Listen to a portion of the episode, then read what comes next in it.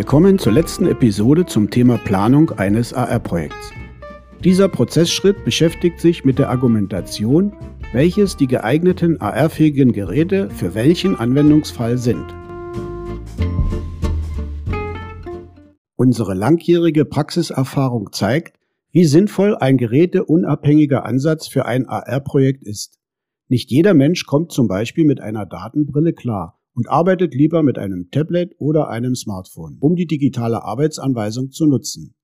Durch die Berücksichtigung verschiedener Geräteformfaktoren für das AR-Projekt, also unterschiedlicher Endgeräte, wie eben schon beschrieben, steigern wir die Gesamtakzeptanz der AR-Lösung auf der einen Seite, müssen aber auf der anderen Seite einen Mehraufwand für die Entwicklung einplanen. Die Kostenfrage darf natürlich nicht übersehen werden. Für rein textuelle Informationen macht eine teure HoloLens, die binokular aufgebaut ist, sicher keinen Sinn und man kann zu einem Bruchteil der Hardwarekosten auch eine monokulare Datenbrille einsetzen. Umgekehrt wird im Fall der Darstellung von 3D-Content die Akzeptanz nur auf einem binokularen Headset vorliegen, da ansonsten das stereoskopische Sehen nicht unterstützt wird. Alternativ bietet sich dann aber auch ein Smartphone oder Tablet an.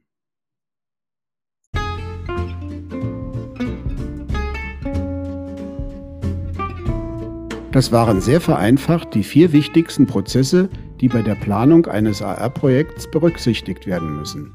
Wir, das sind Anwender und Entwickler von AR-Lösungen in der Industrie, haben versucht, mit möglichst einfachen Beispielen die Fragestellungen und die dazugehörigen Lösungsmöglichkeiten aufzuzeigen und euch zu ermutigen, in diese tolle und zukunftsträchtige Technologie der Augmented Reality einzusteigen um der Digitalisierung im industriellen Umfeld einen weiteren Innovationsschub zu geben.